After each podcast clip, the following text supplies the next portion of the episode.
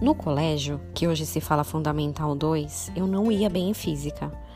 Eu tinha um professor difícil e eu vinha de um contexto de uma escola com pouco conteúdo.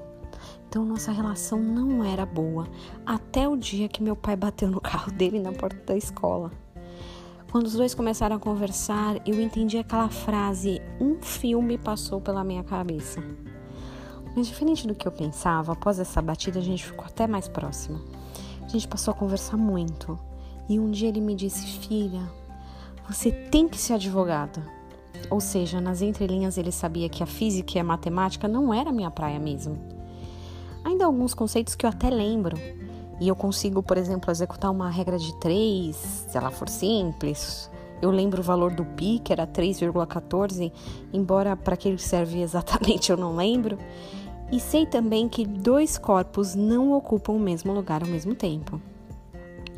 Esse princípio parece tão óbvio, mas ao mesmo tempo ele não é. O apóstolo Paulo, em Filipenses 2,7, falou sobre isso. Já não sou eu quem vive, mas Cristo vive em mim.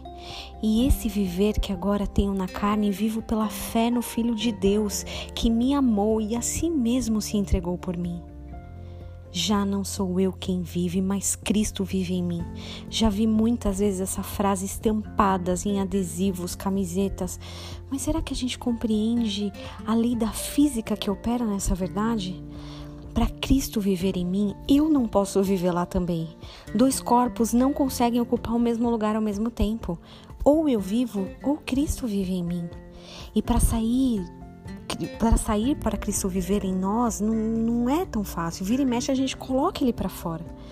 Todas as vezes que nossas vontades são mais fortes do que o princípio, todas as vezes que os nossos planos são mais importantes do que os planos dele, todas as vezes que a gente desconsidera o amor dele e procura satisfação em fontes insaciáveis.